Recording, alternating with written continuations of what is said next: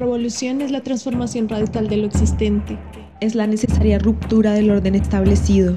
Revolución es que la tierra sea de quien la trabaja, es vivir dignamente, liberar los territorios y los cuerpos. Es el levantamiento de la subalternidad. La posibilidad de transformación. Justa soberanía y paz. América Latina es revolución. Siembra voces, siembra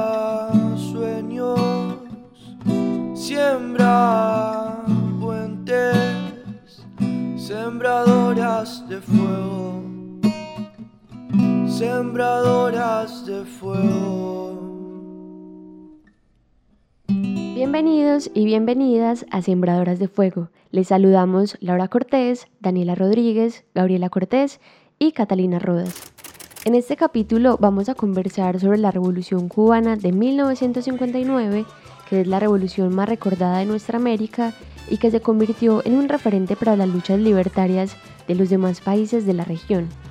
Este es el tercer capítulo de la serie Revoluciones Latinoamericanas. Ya en los dos capítulos anteriores hablamos sobre la Revolución Mexicana que inició en 1910 y sobre la Revolución Boliviana de 1952, así que también les invitamos a escucharlos. Recuerden que nos pueden seguir en Instagram, nos encuentran como arroba sembradoras de fuego. Sí, Cata, les invitamos a todos y a todas a seguirnos. Eh, ahí en el Instagram estamos intentando producir otro contenido y también comunicar sobre las novedades del podcast, así que súper, súper invitados e invitadas a ver ahí también lo que estamos generando. Y bueno, ya para centrarnos en el capítulo de hoy, pues nos gustaría decir que esto lo queremos abordar desde la mirada del politólogo chileno Fernando Mírez y básicamente en su libro La rebelión permanente, las revoluciones sociales en América Latina, que es un libro muy bonito que nos ayudó mucho para plantear esta serie, ya que recorre la historia de las revoluciones de una manera muy bonita, con una narrativa que nos permite imaginar los hechos, pero además con unos análisis muy finos y con una forma de contar lo que la verdad recomendamos mucho su lectura, nos sirvió muchísimo. Y él básicamente en este libro lo que nos propone es mirar la historia de la revolución cubana como un drama de tres actos. El primero de esos actos sería la tardía independencia de España, el segundo, la lucha antimachadista y el papel de la universidad en la desestabilización de la dictadura, y el tercer acto es el momento culmen de la revolución que todos y todas conocemos, que es la revolución de 1959. Entonces, teniendo como base esta perspectiva, vamos a desarrollar pues los análisis de este capítulo y además hemos invitado a Carolina Díaz Granados y a Jaime Zuluaga Nieto para que nos acompañen y nos muestren también su perspectiva de lo que sucedió en la Revolución Cubana.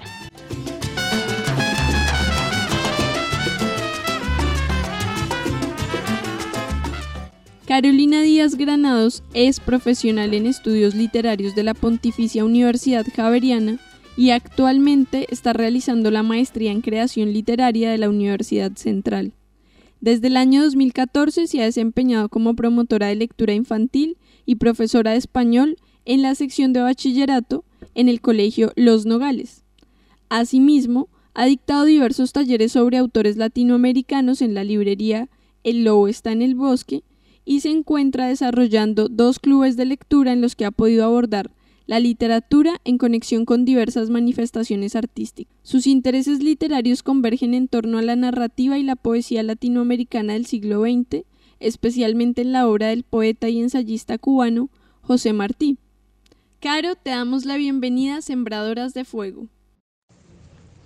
Hola, muchas gracias por invitarme a este espacio. La verdad me hace muy feliz estar en compañía de todas ustedes y del profesor Zuluaga, que pues muy amablemente también accedió a tener esta conversación sobre un país y sobre un tema que yo creo que a ambos nos apasiona y pues por eso estamos aquí reunidos. Entonces muchas, muchas, muchas gracias a ustedes por la invitación.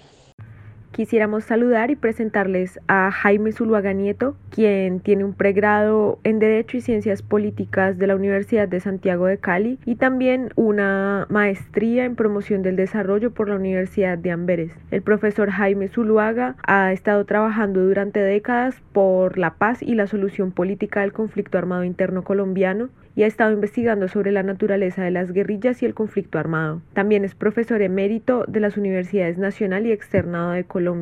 Bueno, mucho, muchas gracias. Realmente es un placer poder conocerlas, así sea a través de este medio. Las felicito por estas iniciativas. Me parece muy positivo.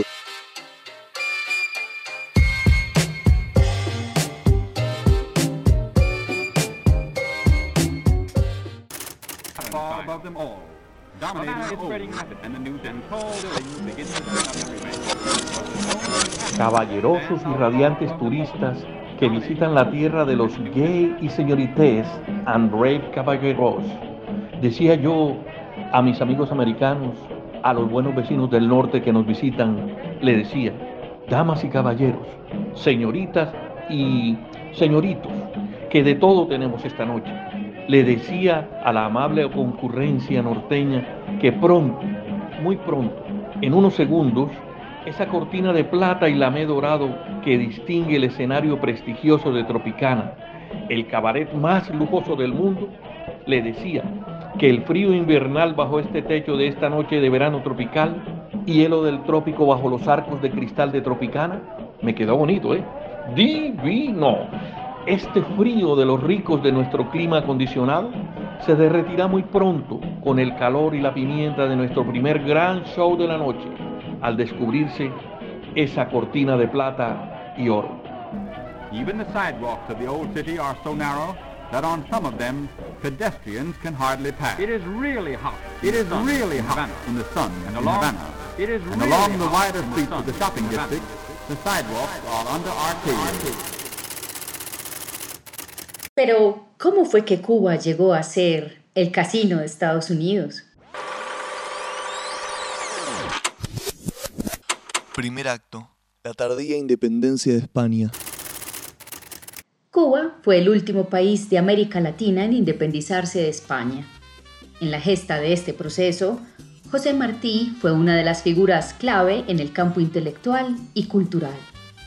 En el prólogo al libro de Cuentos de hoy y mañana de Rafael Castro de Palomino, José Martí escribió que no pediría a los cubanos sacrificar su vida en una lucha por la independencia política si con ella no hubiera la esperanza de crear una patria para la libertad del pensamiento, la equidad de las costumbres y la paz del trabajo.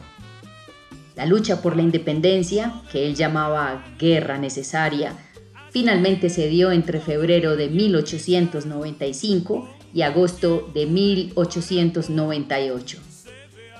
Comenzó con el levantamiento simultáneo de independentistas cubanos liderados por el mismo Martí en 35 localidades del país contra las tropas españolas. Terminó con la entrada de Estados Unidos en el conflicto y la posterior derrota de España. Dos meses antes de su muerte en combate, José Martí escribió el Manifiesto Montecristi, junto con el militar dominicano Máximo Gómez. Este era un documento oficial del Partido Revolucionario Cubano que Martí había fundado, en el que quedaba claro que la independencia no era contra el pueblo español, sino contra el régimen colonial que llevaba más de tres siglos en Cuba. Martí murió antes de conocer cómo terminaría esta lucha pero sospechando desde muy temprano el papel que jugaría Estados Unidos. Décadas después, sus ideas sobre nuestra América se convirtieron en el motor simbólico de la revolución de 1959. Pero antes de ir allá, volvamos a la sospecha que tenía Martí. En medio del proceso independentista, Estados Unidos, con su característica benevolencia con los pueblos oprimidos, prestó su ayuda de la forma en que mejor lo sabe hacer. Y así fue como Cuba le quedó debiendo hasta el alma a Estados Unidos que, a cambio de su solidaridad, exigió básicamente el país. Después de la independencia, Estados Unidos se convirtió en la única fuente de inversión extranjera en Cuba. Era de propiedad gringa el 50% de la producción azucarera, el 90% de la producción eléctrica, el 70% de la refinería de petróleo y el 100% de la producción de níquel. Casi nada, no. Además, para asegurar el control militar, político, económico y social sobre la isla, Estados Unidos creó en 1901 una figura que fue agregada a la Constitución cubana, la enmienda Platt. Con ella, como decía explícitamente en su tercer artículo, Cuba concedía a los Estados Unidos el derecho a intervenir militarmente en la isla. En caso de que peligraran, a su juicio, la vida, la propiedad o las libertades individuales. Además, se le prohibía a la isla cualquier intercambio o convenio con otros países. Mientras la enmienda seguía y el poder de Estados Unidos sobre la isla se fortalecía, se sucedían uno tras otro gobiernos constitucionales de diferentes partidos. Hasta que en 1925 llegó Gerardo Machado, un militar y político cubano que había participado en las guerras de la independencia y quien estuvo dos periodos consecutivos como presidente.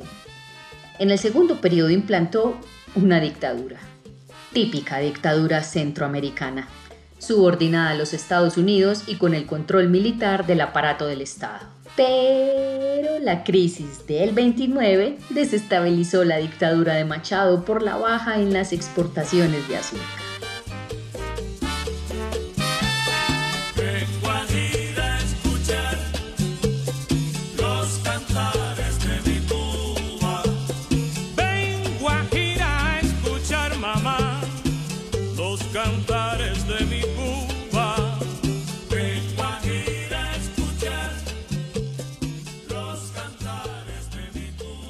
Conocemos tu trabajo de tesis, José Martí, o la tentativa de novelar, y quisiéramos que nos ayudaras a profundizar en la imagen, el símbolo, la idea que representa José Martí y sus textos dentro de este marco de la Revolución cubana y dentro del espacio de América Latina.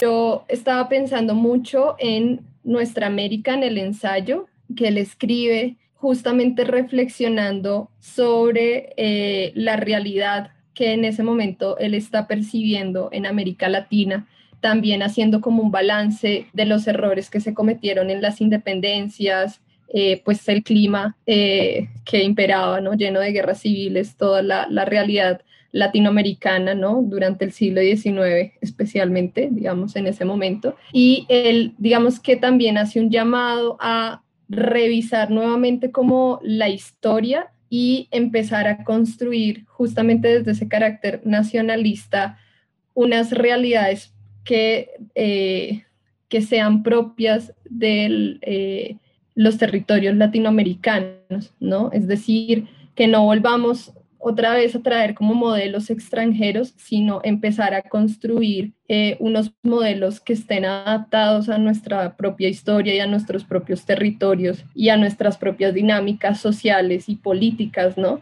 Ustedes me permiten, yo quisiera agregar un elemento a, los aportes tan valiosos que has hecho, Carolina, desde el punto de vista de, la situación, digamos, de la primera mitad del siglo. Para quienes van a, comprometerse en el proceso que desemboca en la creación del movimiento 26 de julio y después en el derrocamiento de Batista y en el inicio de, la de la construcción de una nueva sociedad en Cuba, yo insistiría que hay dos elementos que son muy importantes. Hay una herencia del pensamiento martiano que ya es nacionalista y anti-imperialista, hablándolo en el lenguaje de mediados del siglo XX. Es decir, que, conoce, como lo dice él, vivir en las entrañas del monstruo, puede decirlo, y él conoce por dentro el monstruo. Entonces, en ese sentido, la invocación del pensamiento martiano como uno de los elementos ideológicos fundamentales y políticos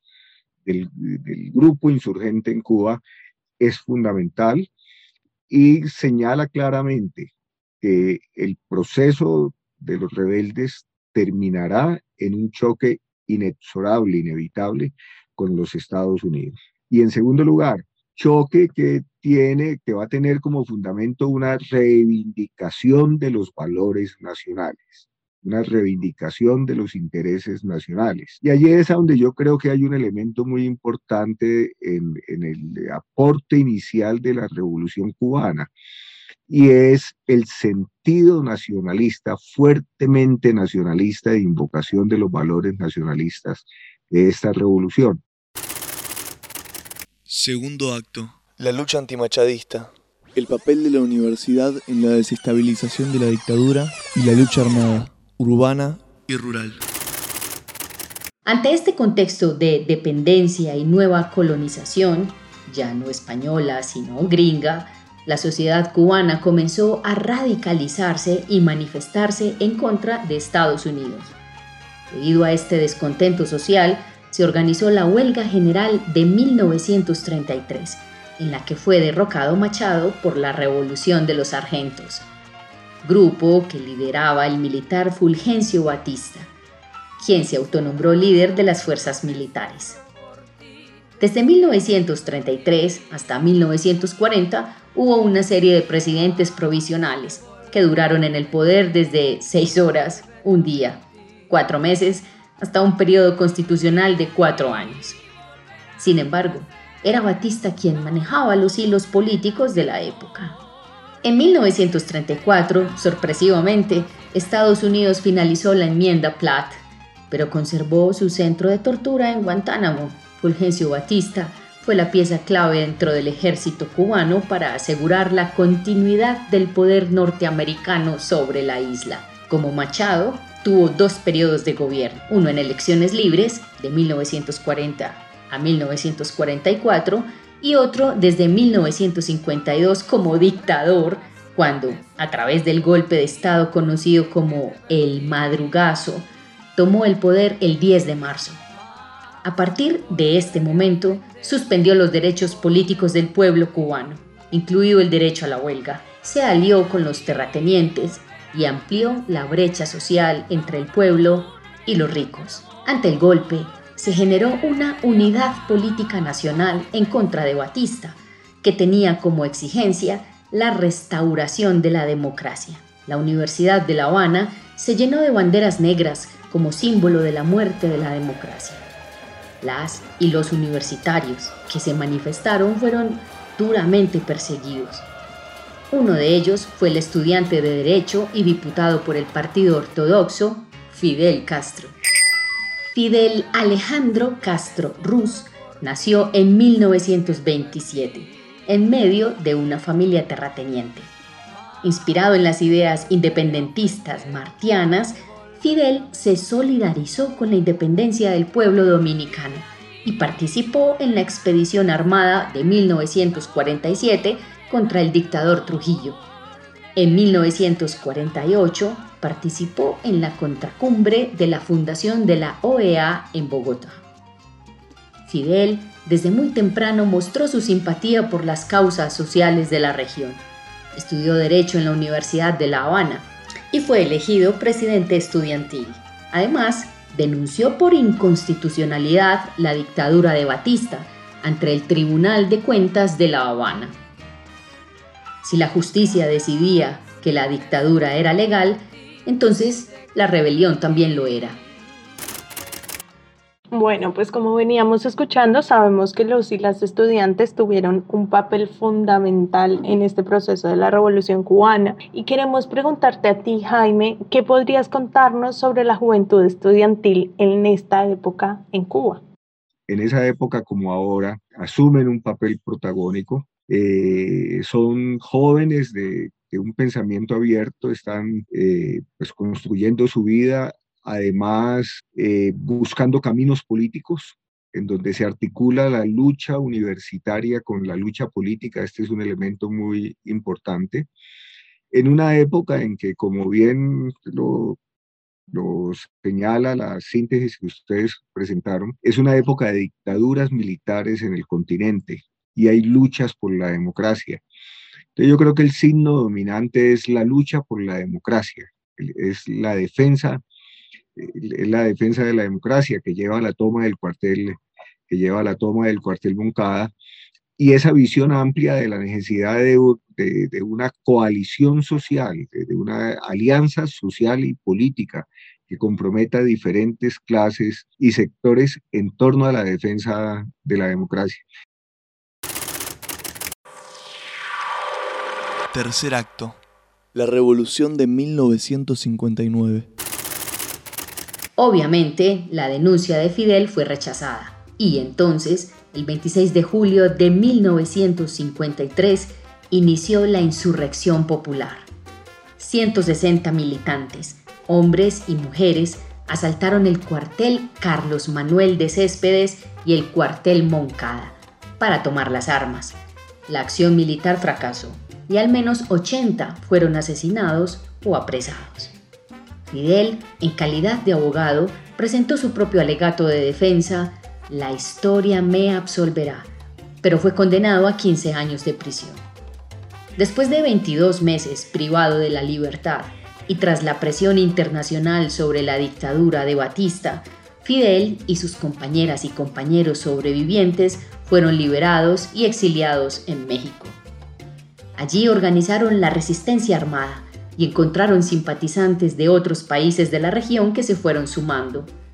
Así formaron el movimiento 26 de julio, una combinación de movimiento social, Frente Popular y partido político.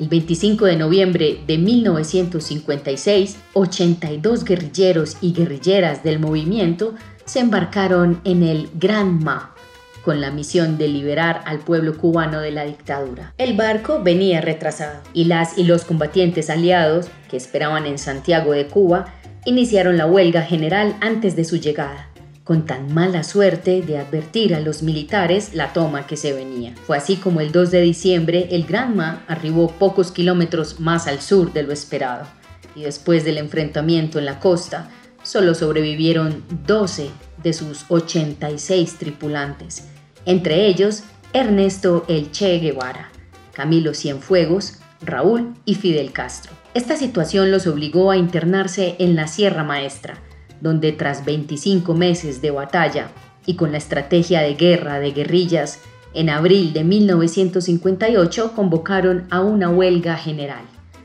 Esta fracasó, razón por la cual cambiaron su orientación, de la huelga de masas con apoyo militar a la guerra militar con apoyo de masas. Fue así como se sumaron campesinos, campesinas y simpatizantes a sus filas. A pesar de la fuerte represión, su prestigio aumentó y para 1958 el movimiento ya sumaba 400 hombres y mujeres contra las fuerzas de Batista. Campaña militar de finales de 1958 que atravesó todo el país la toma de Pinar del Río, comandada por Cienfuegos, y la de Santa Clara, comandada por el Che, fueron exitosas gracias a la política de alianzas que estos 400 hombres y mujeres establecieron con comunistas, estudiantes, militares, campesinos y militantes de los partidos ortodoxo y auténtico. De esta manera, los guerrilleros y guerrilleras pudieron tomarse Santiago de Cuba el 1 de enero de 1959. Carolina, quisiéramos preguntarte, ¿tú cuáles crees que fueron las condiciones sociohistóricas que posibilitaron este triunfo de la Revolución cubana?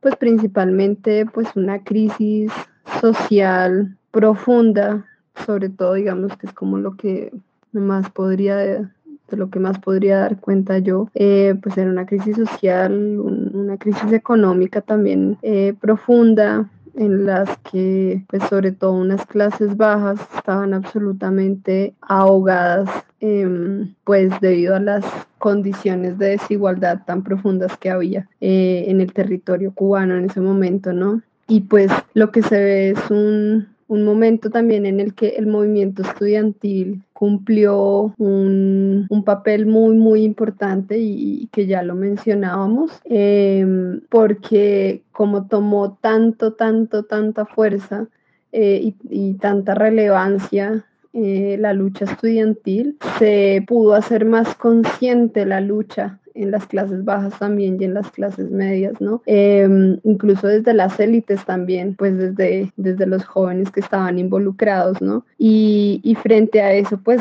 claro, estos, estos grupos estudiantiles fueron los aliados esenciales para que en las ciudades eh, el movimiento 26 de julio tomara un, una fuerza importante, ¿no? Y tuviera un apoyo real y, pudiera darse también como un, punto ya de mm, una alianza, mejor dicho, en el que tanto sectores rurales como sectores urbanos pudieron hacer como unos puntos de, de enlace que fueron fundamentales para, para que el movimiento 26 de julio pues pudiera expandirse por el territorio, ¿no? Y terminar acorralando a, al, en este caso, pues a Batista, ¿no? Y, a sus fuerzas militares.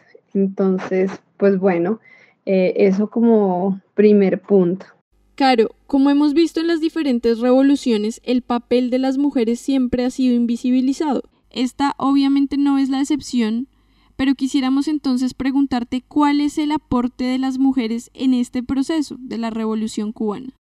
Y bueno, frente a la participación de las mujeres en la revolución, pues fue esencial, digamos, la formación de la Federación de Mujeres Cubanas, ¿no? Que pues fue, digamos, como realmente el movimiento que organizó a las mujeres en la revolución. Si todas las mujeres eh, a partir de los 14 años más o menos, em, pues que a mí me tocó también, em, recibíamos nuestro carnet de la Federación de Mujeres Cubanas, ¿no? Entonces también fue una manera de uno hacer conciencia sobre eh, lo esencial del papel de la mujer en la construcción de la revolución y pues digamos que ahí también pues ayudaron las mujeres revolucionarias, sobre todo pues digamos Celia Sánchez Manduley, Aide Santa María, Vilma Espín, ¿no? Entonces pues fueron digamos como por solo nombrar algunas, unos referentes esenciales para consolidar eh, este movimiento, ¿no? Pues la federación. Y frente a eso, pues también, digamos que se organizó de tal manera las mujeres para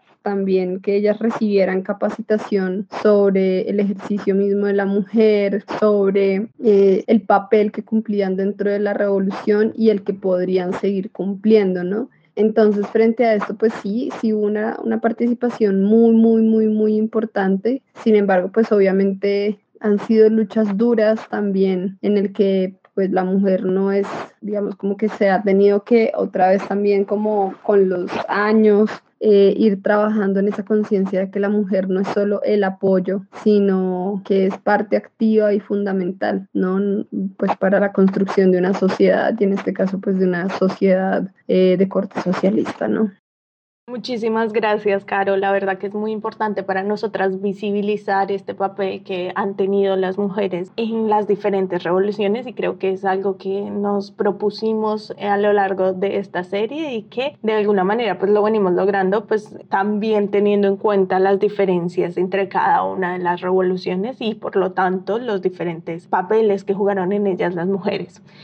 Y bueno, ya para concluir, nos gustaría hacerle una pregunta a Jaime que tiene que ver con las rupturas que genera la revolución cubana con respecto a las formas tradicionales de hacer la revolución. Sabemos que la importancia de la revolución cubana también radica allí, en que es un hito y un cambio en la forma de hacer la revolución. Así que queremos saber sobre eso. ¿Qué nos puedes contar, Jaime? Primera ruptura fundamental con el leninismo. No es un partido el que dirige la revolución, sino en este caso una organización político-militar. Segundo, no es la ideología del proletariado como se, predicaba entonces la que comanda el, proceso. El Chelo sintetiza muy bien en, Guerra de Guerrillas. Es un proyecto político capaz de concitar alianza y de lograr que haya sectores no solamente del proletariado, de la clase obrera, sino de muy diversas clases sociales comprometidos en un proyecto democrático revolucionario, para llamarlo, para calificarlo de, de esa manera. Y tercero, la importancia muy significativo, la importancia que le atribuye en esa época en la que, como Fidel lo recuerda, en la, en la biografía, pues, en el, que construye Ramonet, Ignacio Ramonet, como Fidel lo recuerda en esa biografía, cuando ellos deciden recurrir a las armas, no había guerrillas en América Latina, tal vez el único país en América Latina en donde había guerrillas que no eran de naturaleza revolucionaria, sino que formaban parte de, de esa guerra civil que bajo la forma de liberal conservadora era en Colombia. Entonces Cuba reivindica el papel de la violencia revolucionaria dentro de un discurso heterodoxo, no dogmático, que deja de lado el papel del, del partido en el sentido de que es la organización política, político-militar como el Movimiento 26 de Julio, quien desde sus orígenes es ya expresión de una clara alianza, de una coalición de, de sectores y de clases sociales. Hasta acá creo que ha sido muy, muy bueno y les agradecemos muchísimo por haber estado acá con nosotras. Bueno, yo les quiero agradecer este espacio, creo que efectivamente ha sido muy positivo. Quiero eh, no solamente agradecer, sino felicitar esta iniciativa promovida por Gabriela, Daniela, Catalina y Laura, invitarlas a que continúen con estos esfuerzos y a ofrecerles que pueden contar con mi colaboración en lo que yo pueda ser útil para el desarrollo de este proyecto. De nuevo, mi reconocimiento por el trabajo. Y muchas gracias a Carolina por el diálogo, que, la interlocución que hemos tenido. Te felicito también, Carolina, por tu conocimiento y sobre todo por la forma como vives efectivamente lo que estás hablando. Gracias.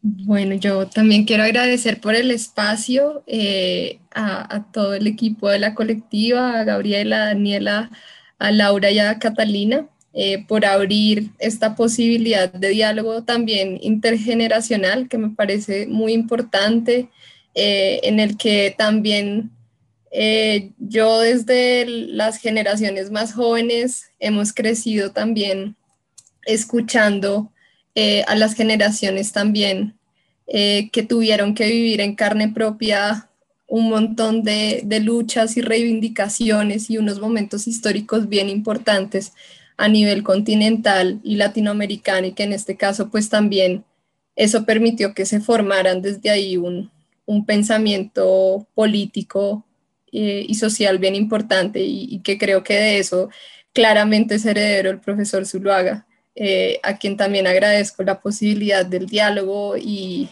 la también la acogida frente a, pues, a, esta vivencia y, que también me, hace sentirme eh, cercana porque, pues, porque mi padre es de la misma generación. Entonces, eh, me, alegra mucho haber podido compartir este espacio y que, y que se sigan dando. Muchas, muchas gracias porque sí es importante. Eh, siempre volver sobre la historia y, más en estos momentos que estamos viviendo, especialmente en Colombia. Muchas gracias. No queremos despedirnos sin antes agradecerle mucho a Carolina y a Jaime que han sido muy amables y han estado dispuestos a escucharnos y también a contarnos acerca de sus experiencias que para nosotras han sido muy valiosas en este entender mejor la revolución cubana. Eso por un lado. Y por el otro, también queremos centrar una posición política con respecto a lo que está sucediendo en estas últimas semanas en la isla de Cuba. Las sembradoras entendemos que ya no estamos en 1959 y que el mundo ha cambiado mucho desde el triunfo de la revolución cubana.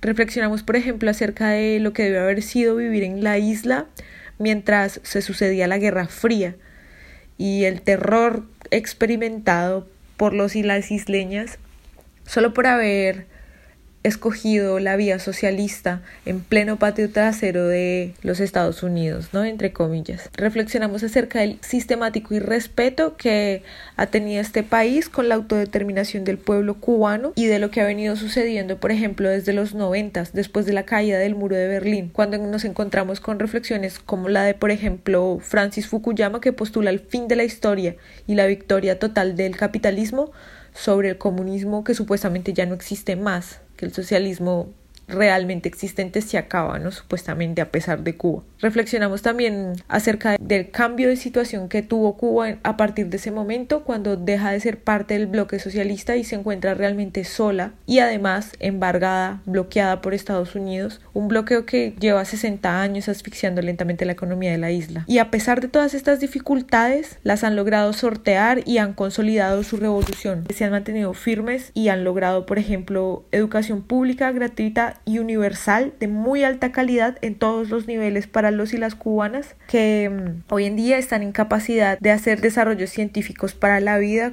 como por ejemplo la vacuna soberana 1 y 2 que incluso es apta para uso pediátrico la vacuna contra el COVID Aparejado a esto la obligatoriedad en salud con un enfoque preventivo y médicos y médicas de las más altas calidades que son muy solidarios además que son conocidos y conocidas por las misiones de solidaridad internacional que suelen hacer. Soberanía alimentaria también. En Cuba no existe ni desnutrición ni obesidad infantil porque estos son males capitalistas. La escasez es real, pero tiene que ver con el bloqueo y a esto no puede hacer oídos sordos el presidente de Estados Unidos, que de hecho llegó a ese cargo prometiendo terminar con el embargo. Ese fue el plan de gobierno que los y las estadounidenses votaron y ganaron. Bueno, el Consejo Electoral. Pero el tema es que en este momento no solo no se ha levantado el embargo y el bloqueo, sino que además se están imponiendo sanciones muy restrictivas de parte de, de Biden. La escasez es real, debe ser real pero claramente está asociada al bloqueo. Nos preocupan mucho las noticias, tanto las reales como falsas, que están circulando por redes sociales y por prensa escrita, noticieros, y queremos reivindicar este legado de la revolución cubana, en el que incluimos también, por ejemplo, que Cuba es el país latinoamericano con más medallas olímpicas, incluso tiene más medallas de oro que el resto de los países entre oro, plata y bronce, como las grandes calidades de deportistas, la calidad de la educación, de la salud, todo esto lo reivindicamos y también reivindicamos los justos reclamos que debe estar haciendo el pueblo cubano en este momento con todas las dificultades que se han presentado en la consolidación de esta revolución. Pero llamamos a que esto sea resuelto de una forma en la que no intervengan los Estados Unidos como suelen hacerlo, sino de pronto otros pueblos que realmente tengan otras intenciones más solidarias. Llamamos a que se respete la autodeterminación de los pueblos el derecho a los y los cubanos de decidir en qué sistema político, democrático, económico quieren vivir y mm, la no desestabilización de la región. Esperamos que esta situación se solucione de la mejor manera para los y las cubanas. Con este capítulo sobre la Revolución cubana cerramos la serie Revoluciones Latinoamericanas. Como escuchamos, estas revoluciones sociales han permitido que en nuestros países sigan existiendo los rostros subalternos, que los brazos unidos del pueblo desafían a la potencia económica y militar, que se tumben las dictaduras y las falsas democracias. Así que mientras tengamos desigualdad estructural, racismo y territorios cuerpos despojados, la revolución será necesaria para alcanzar la vida digna que tanto nos soñamos. Agradecemos a Carolina Díaz Granados y a Jaime Zuluaga Nieto por ayudarnos a comprender de manera más profunda la revolución cubana, a Marita Lopera Rendón por compartirnos su linda voz para narrar los hechos de la revolución, también queremos agradecer a las personas que hacen posible este podcast, a Fermín Garito por el montaje y la edición y a Verónica Posada Álvarez por el diseño de las piezas gráficas. Además, recuerden que nos pueden seguir en Instagram como arroba sembradoras de fuego. Un abrazo y hasta pronto. O bueno, hasta la victoria siempre. Revolución es la transformación radical de lo existente. Es la necesaria ruptura del orden establecido. Revolución es que la tierra sea de quien la trabaja, es vivir dignamente, liberar los territorios y los cuerpos. Es el levantamiento de la subalternidad. La posibilidad de transformación. Justa soberanía y paz. América Latina es revolución. Siembra